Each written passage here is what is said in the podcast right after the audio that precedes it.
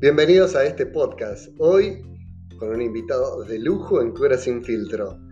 Entrevisté a Camilo Nicolás, el humorista de Camilo y Nardo. Tiene 298 mil seguidores. Decidió hablar y contar de todo. En Cura Sin Filtro hablamos con Camilo. Hablamos de cómo él se siente como católico y un montón de cosas más que te dejo en la descripción. Disfrutamos este podcast. Bienvenidos. Va a estar dividido en tres partes. La entrevista es larguísima, pero tiene mucho, mucho para sacarle jugo. Te invito a que la disfrutes.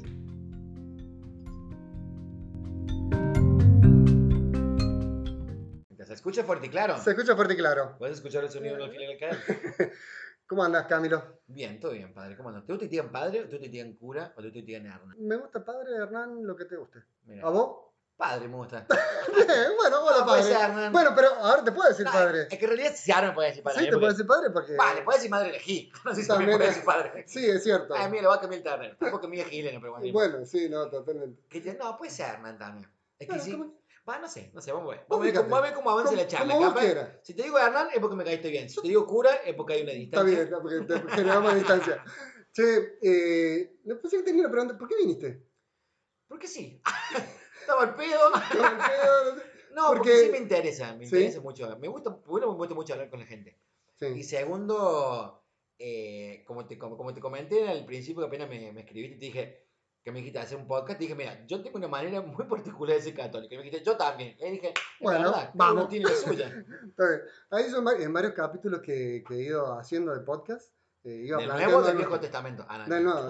No, capítulos del, del nuevo podcast. Eh, iba planteando temas, ¿no? ¿Viste? Eh, para, para charlar y bueno, el- hay algunas repercusiones en la gente. Sí. Yo, un, un tema que a mí me. y que algo recién hablábamos, entre mates. No me anticipaste nada, ¿no? Porque No. en un momento me dijiste, che, vamos a hablar de cosa, no, No. sé qué, te puse a acomodar la cámara Sí, y me chao. dejaste. Pero está bien, me gusta, me gusta que sea así de pecho. La juventud, Sí, ¿qué rol tiene? O, digo, ¿vos te sentís joven o no? sí, sí. Y Sí. trato de. Yo creo que la juventud tiene que ver mucho con, con el presente, digamos. Ajá. Creo que mientras uno vive y disfruta el presente, es joven.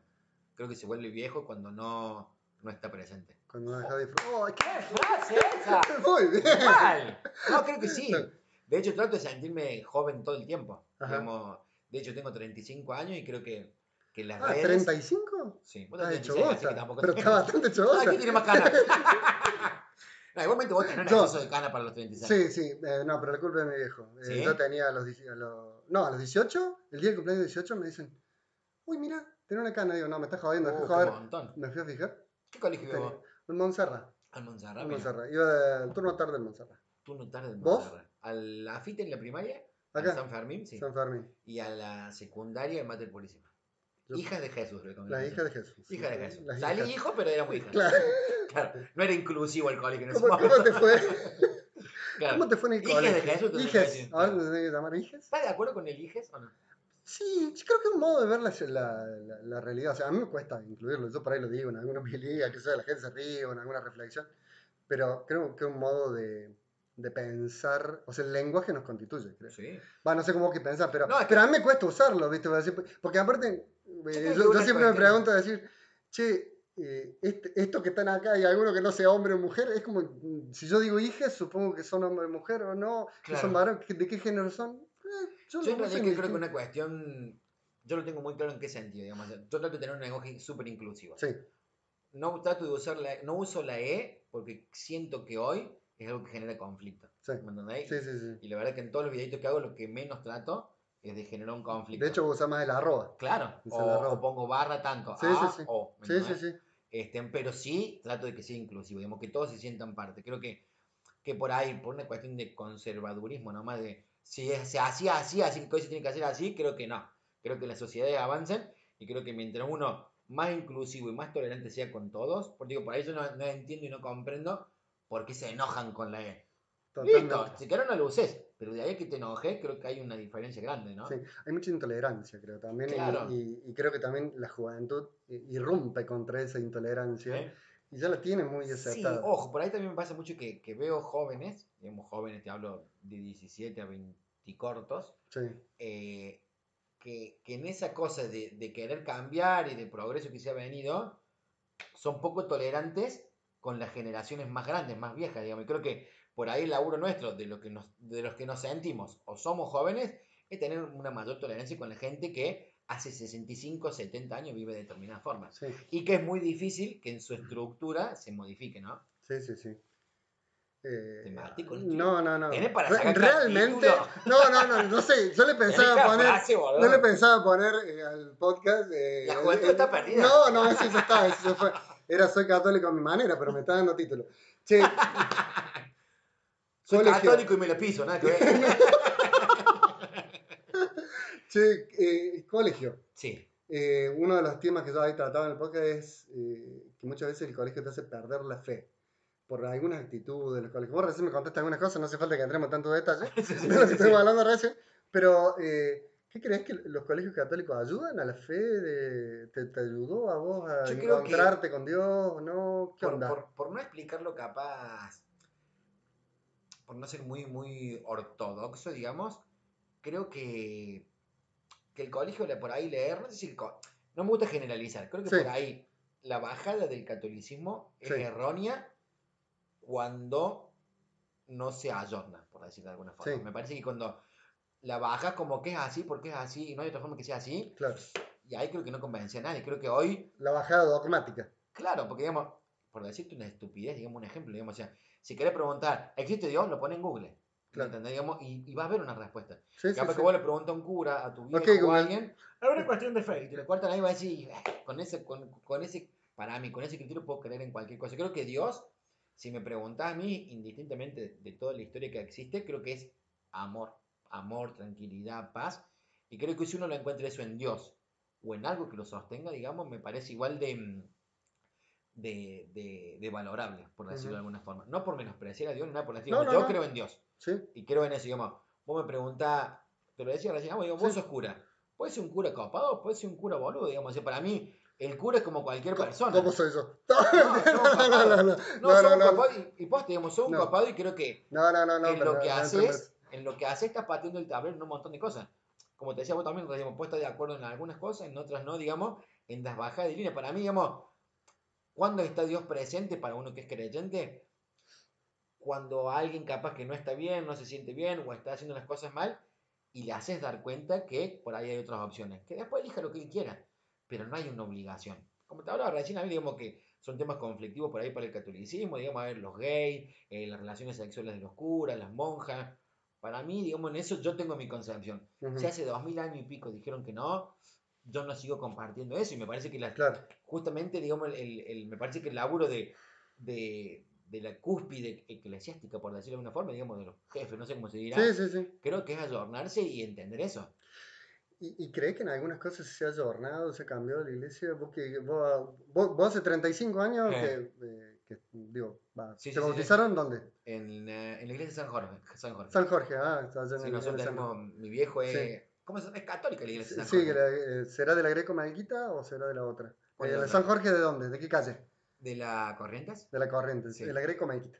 Esa. Sí, sé eso, tanto. eso, eso, A eso. mí lo que me parecía raro es que Sí, son católicos. caíamos los domingos de la mañana y comulgaba vino con pan, literal. Sí, sí, sí. Llegaba con un resacón, Muy me rico. "Papá, decía, ¡Ante el bafle! claro, porque era vino con pan, no era la hostia que se te pega en la paladar, no era eso, era la... Vino con pan, eh, ¿tenés más? ¿Cómo pasó otra vez? ¿Te jodes, tomo el pico? era como fuerte eso. Y aparte, Claro. la iglesia de San Jorge me descaré en esa cosa de que empiezo a mirar narices. Porque, ¿Por qué? porque ve las mejores narices. Ah. ahí. Somos todos turcos. Por esto me lo decís. Yo digo, qué zarpada las narices que hay acá. Sí, y sí, me- sí, no. Entre el vino Somos- con pan y las no, narices. no somos gente de nariz parada, Claro, somos no. gente de nariz grande. Claro, sí, con un montón de nariz, con cara para sí, atrás, sí, digamos. Sí, sí, sí. Pero- acariciado fresco. Sí, sí, mal. Sí, sí, sí. Pero la iglesia de Jorge me De hecho, ahora fui hace poquito porque vino. Bueno, que también no entendí un carajo. Vino alguien de, del- del cerca del Papa, digamos.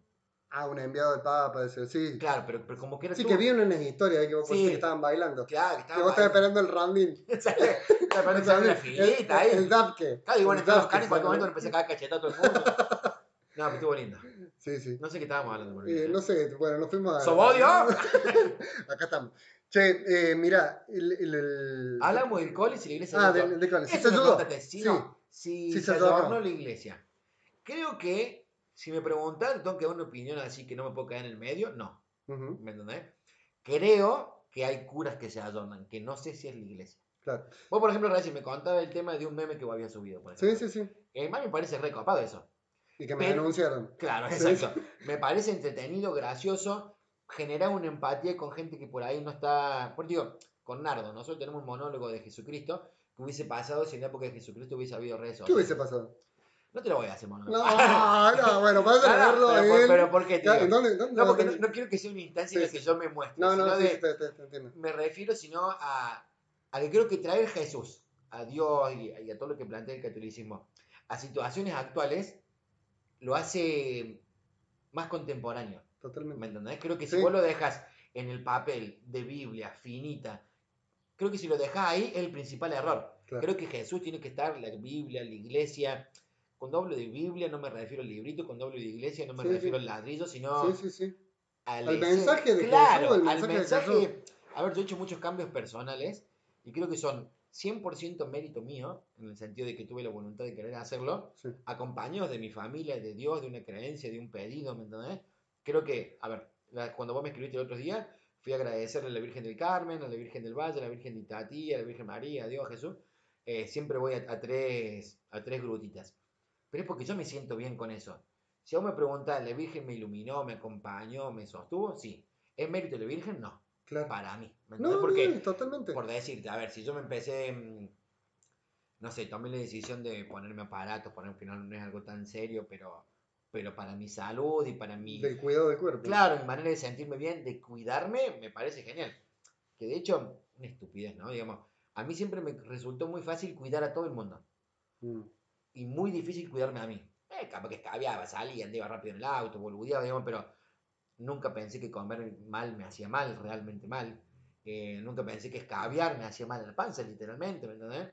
Andar rápido, los riesgos que corría, que hacía correr. Y vos sabés que eso eh, es algo muy común hoy, en, en- yo veo en la, en la sociedad de hoy, y sobre todo en, la- en- los católicos, que piensan Sí. que el, al cuidarse a sí mismo, el amor a sí mismo, es un, es un error.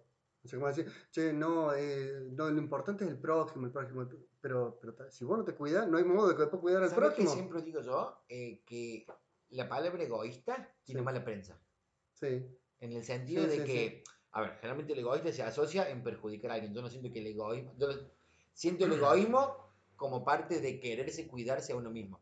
Ponerse a uno frente al otro. Sí. Yo creo que en ese sentido, por decirte, lo hablamos con mi novio ahora que vamos a ser papá, que vamos a ser papá y mamá, este, mm, nos fuimos de vacaciones hace 3, 4 semanas y le dije, che, no perdamos esto.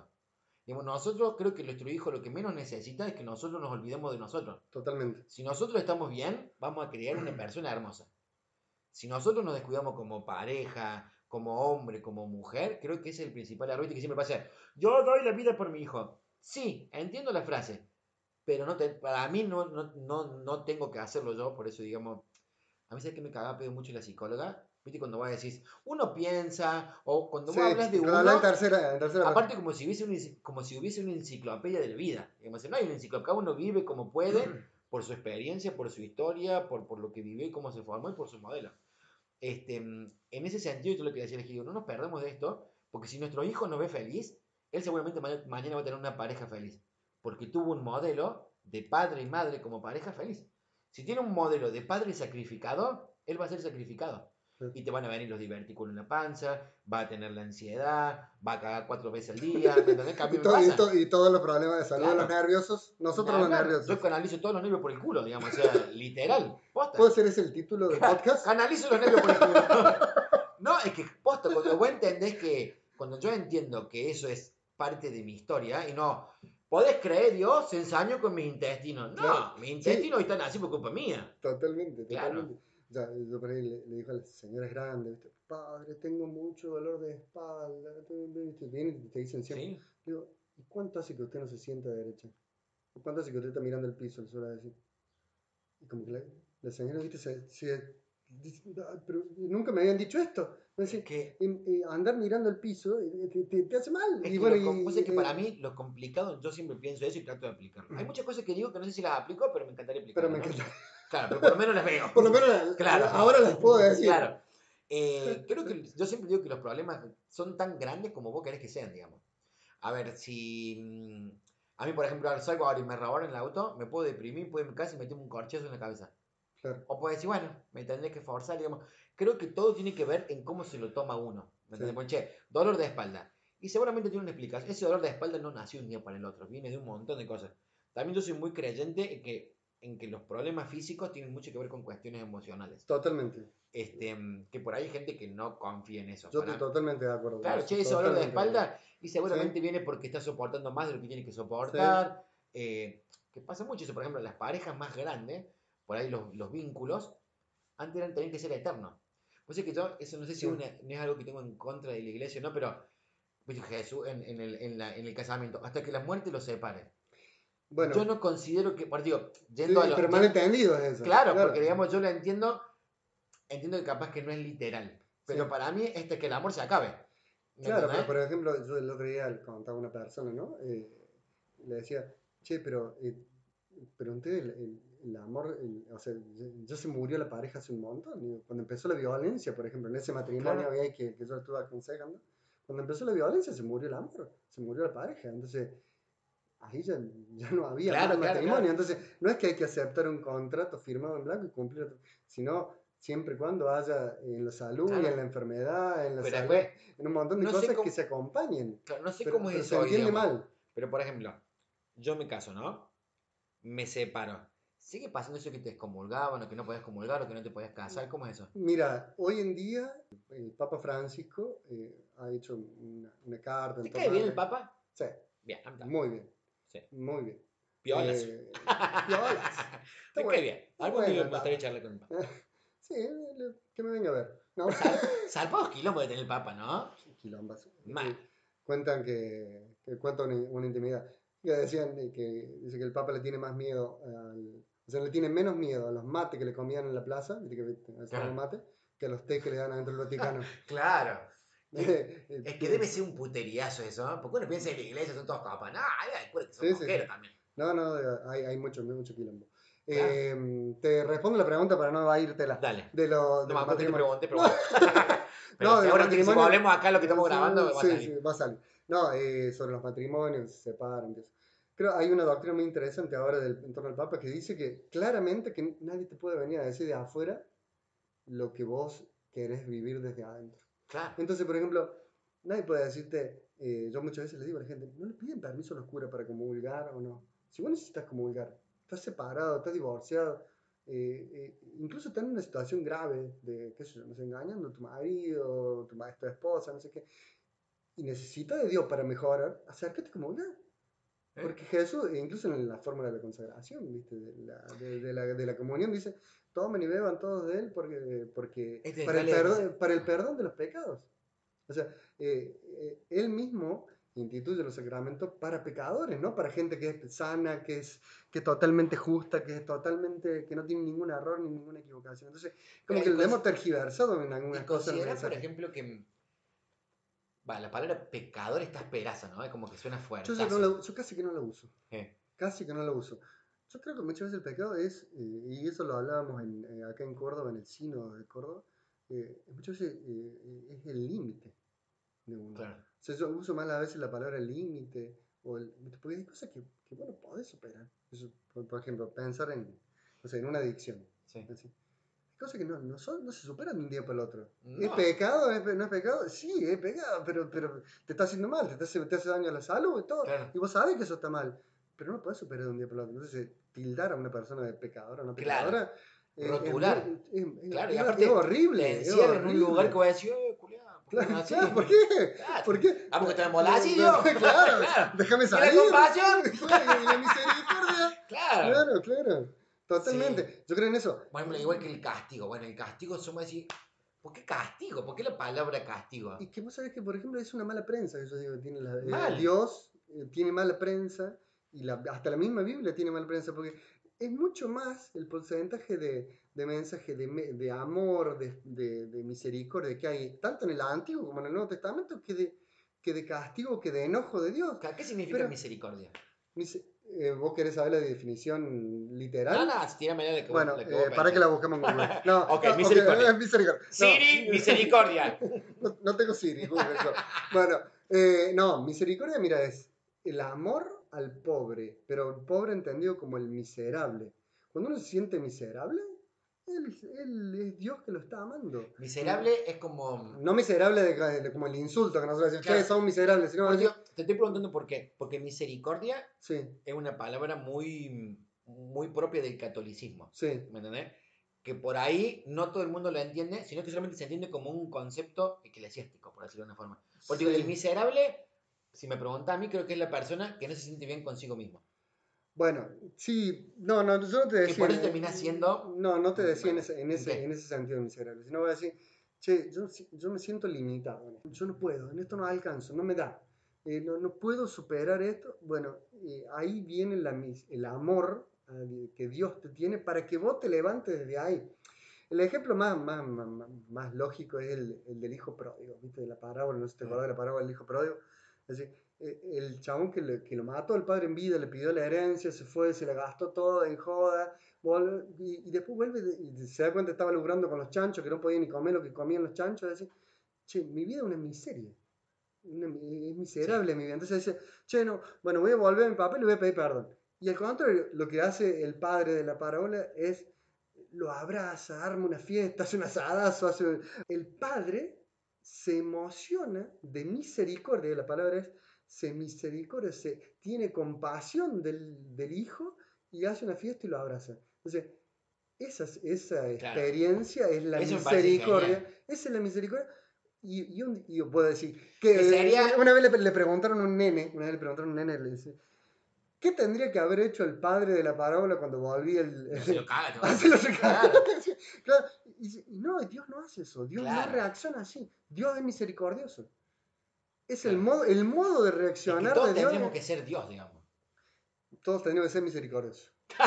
no Dios. No, Dios. No, no, Sería pero- mucho laburo, pero claro. claro. No, pero me refiero a. Sí, sí, sí. Creo que eso. A ver, viene misericordiosos. alguien, me putea, yo le meto un puñete. Sí, eh, La eh, cagué. eh, empe- empezamos el círculo de la Claro, violencia. claro, claro, claro. Ah, ¿Qué por digo yo lo que te hablaba hace un rato que lo, que lo hablábamos fuera de grabación? Sí, Em, off the record. el tema es que yo te decía, a mí terapia me ayudó mucho a entender eso. Che, a mí me pasa mucho y tenía muy, muy, muy ligado el respeto al miedo.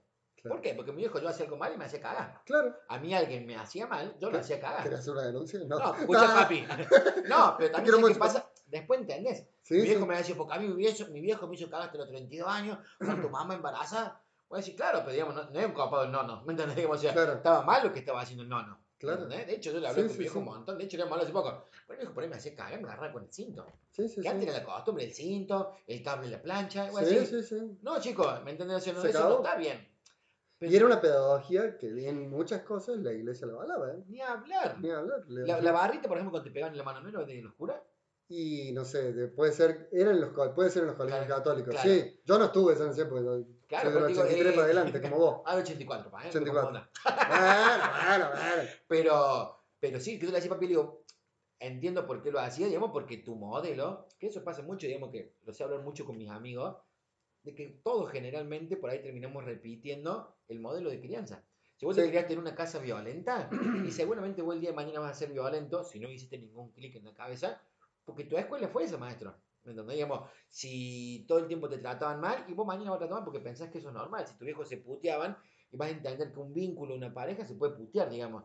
Y no es que es un hijo de puta el que, no, el, el que hace eso, sino que Claro. se crió con eso y no entiende las opciones. No entiende que hay un abanico de posibilidades cuando alguien te putea. Le podés meter un puñete, le puedes decir, che, maestro, yo en estos términos no hablo, te puedes dar vuelta e irte, baile con tu viejo, no sé, puede hacer un millón de cosas. Eso mismo que voy a decir, eh, yo siempre digo, la violencia hay que cortar el círculo. O sea, Ni decir, la, la- la violencia tiene un círculo que en un momento hay que cortarlo. Yo sea en la pareja, sea en donde sea. Yo he en- sido súper violento. ¿En qué sentido? Sí. Yo siempre entendí que la violencia era el golpe. Con hombres he sido súper violento porque me agarró, pegué un millón de veces. Y con mujeres nunca fui violento porque nunca pegué. Pero insultar, putear. Y por cuando me reconocí violento, decir, che, violencia también es insultar. Violencia es. Por eso estoy con mi novia. Yo estoy novia hace 6 años.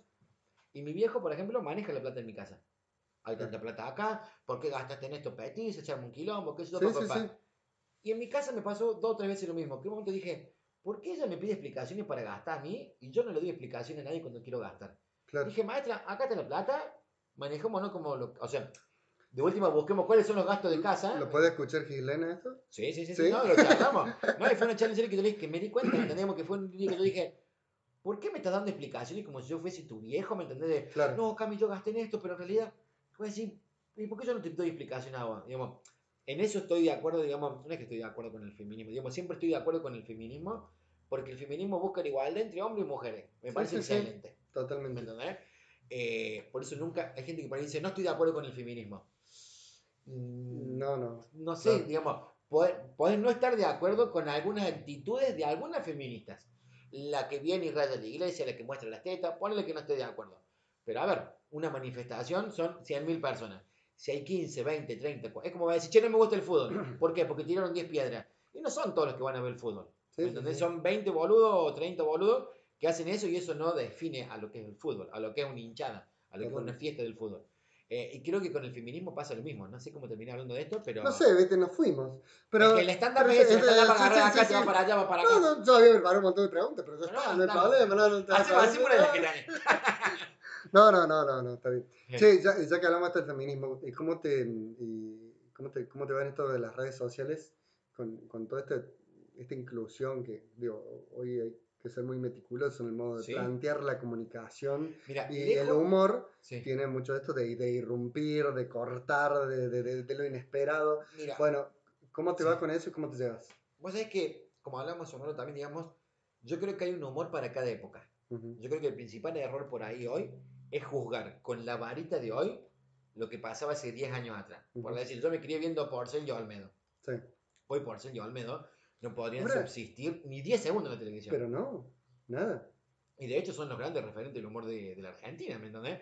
Pero la sociedad en ese momento permitía todo eso. Indistintamente que estaba mal, y la gran mayoría no nos dábamos cuenta, digamos. Sí, sí. Y, por Dios, jugarlo con la varita de hoy, y es muy. es muy injusto, ¿me entendés? Digamos, Porque en ese momento se permitía, la gente lo consumía, y no se notaba que alguien lo sufriera, ¿me entendés? Yo creo que hoy la mujer cuando se siente objeto, no, lo, no le gusta. Creo que. Y el hombre también, cuando se siente objeto. Ni hablar. También. ¿En qué me refiero? Digamos, Sí, hoy sí, sí Pero sobre todo la mujer, sí, Claro, claramente. creo que hay una desventaja física por una Sí. cuestión natural que a la mujer siempre la pone en un lugar más, más de víctima, por Ayer sé, alguna estuve en una charla con 60 chicas, Sí. ¿viste? Y de, de un- una, una residencia universitaria. Y, y- y varias de ellas decían esto. Yo tengo miedo, dice, Sí. a entrar en una relación con un hombre, dice, porque eh, en cualquier momento siento que estoy en desventaja. Sí. Dice, estoy en desventaja y, eh, en cualquier cosa y, y si, me, si se enojo, no sé si reacciono, es un temor muy generalizado. Claro, es que- es que yo que también pasa estoy mucho- hablando universitaria, ¿no? ¿Eh? Yo creo que pasa mucho como vos hablabas, viste como hablábamos recién de, del verdadero significado de las palabras. ¿Viste? Por ahí el feminismo Mm. dice muerte al macho. Me parece excelente. ¿Mm? Entendido el macho, El porque la macho gente lo confunde como el hombre. Sí. No, no es el hombre, no es una guerra de mujeres contra Sí, sí, hombres. sí. es contra el macho, contra el machista. El que la mujer tiene que limpiar solamente y no tiene otra opción. Que a ver, por ejemplo, en mi casa, yo generalmente soy el que sale a trabajar y mi novia se queda en casa eh, manteniéndole en orden. Ahora si vamos a tener un hijo, seguramente va a ser la que va a tener más tiempo para cuidarlo. Pero es una decisión, es un consenso, es una decisión de la pareja. Y de hecho, yo no la voy a ayudar a ella. Digamos, yo voy a ser padre. Viste que se dice, no, me está ayudando mi marido. No tiene que ayudar en nada, maestra. Digamos, o sea, te tiene que ayudar a alguien que vos contrates, digamos, pero tu marido tiene que hacer Lo que de que padre hacer. y vos tenés que hacer de madre. ¿Me entendés? Digamos? Sí, sí. Y entre los dos cooperan en ser padres, digamos, pero no es que la mamá se encargue del hijo, no, el guasito le da una mano por ahí. No, maestro. ¿Me entendés? Pero Totalmente. digamos, si en mi casa se da una relación así por una cuestión consensuada. No es que capaz que se me dice, quiero trabajar. No, usted no trabaja, usted se queda en casa. Ese es el error, ¿me entendés? Parece a mí, Sí, digamos. Esa es la concepción que yo tengo de feminismo y machismo. El machismo es el que impone. En una relación de pareja, si está todo consentido, está todo, la decisión que tome está mortal. Mientras sea decidida y consensuada entre los dos. Sí. Bien, Camilo. Qué, qué- No. qué bien, Camilo. No, impresionante. Es que lo que digo impresionante. con esto era que Hasta acá esta parte de la entrevista con Camilo, que la verdad la he disfrutado muchísimo.